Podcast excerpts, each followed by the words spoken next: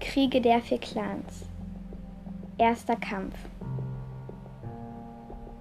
Prolog.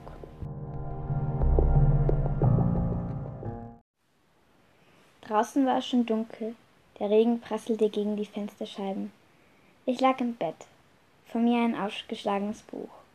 Ich las für mein Leben gern. Am liebsten Fantasy-Romane. Diesmal war es ein besonders dicker Schmöker.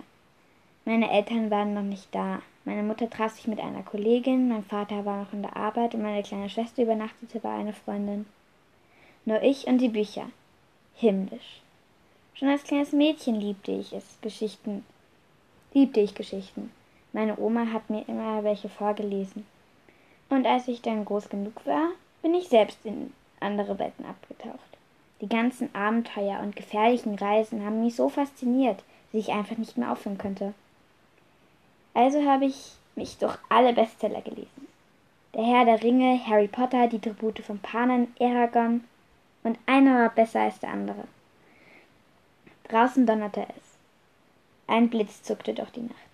Es war fast wie in einem Gruselfilm. Abends, alleine zu Hause, es, ein, es tobt ein Gewitter. Ich muss grinsen. Fehlt nur noch ein, ein Stromausfall.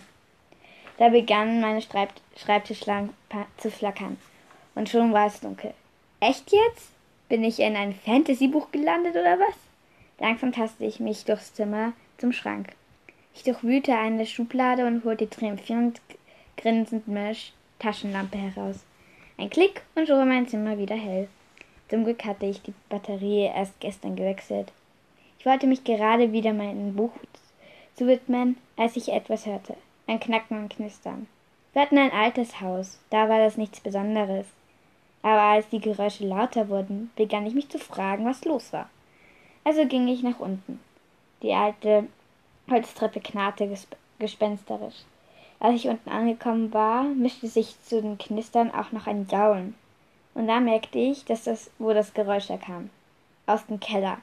Ehrlich? Ich glaube, ich bin im falschen Film. Es wurde mir schon ein bisschen mulmig. Aber meine Neugier siegte und ich lief die Stufen hinunter. Unten war es kalt und es roch komisch. Ich machte die Tür einen Spalt breit auf. Dort, im Mondlicht, stand eine Gestalt. Mein Herz begann zu rasen. Auf den Blick, auf den ersten Blick sah sie aus wie ein Mensch. Doch langsam veränderte sich das. Die Gestalt. Nun stand die Silhouette eines Wolfs im, im Licht des Vollmonds. Meine Hände waren klatschnass vor Schweiß. Ich hatte schon genug Geschichten gelesen, um genau zu wissen, was, was, was es war. Das war kein großer Hund, nicht mal ein normaler Wolf. Das war ein Werwolf. Jetzt, wo ich mir ganz sicher war, fragte ich mich, ob dieser Wolf mir schon die ganze, ob dieses Wort mir nicht schon die ganze Zeit im Kopf herumgegangen war. Ich es nur noch, noch nicht wahrgenommen hab, haben wollte.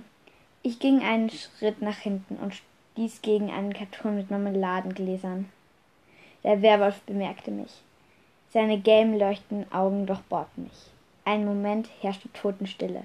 Dann sprang, der Knurr, sprang, sprang er knurrend einen Satz auf mich zu. Ich wich erschrocken zurück. Das Wesen fachte noch einmal und sprang schließlich aus dem Kellerfenster. Ich wusste nicht wieso, aber ich kletterte sofort auf einen Schrank und sprang ebenfalls durch das hochgelegene Fenster. Die Nacht umfing mich. Der Vollmond leuchtete hell über mir. Es regnete noch immer. Der Wind pfiff um mir um die Nase. Ich zitterte vor Kälte. Trotzdem rannte ich weiter dem Wolf hinterher. Er führte mich in den nahegelegenen Wald. Wir rannten sicher schon eine Stunde umher. Und ich wollte schon aufgeben, als ich etwas zwischen den Blättern funkeln sah.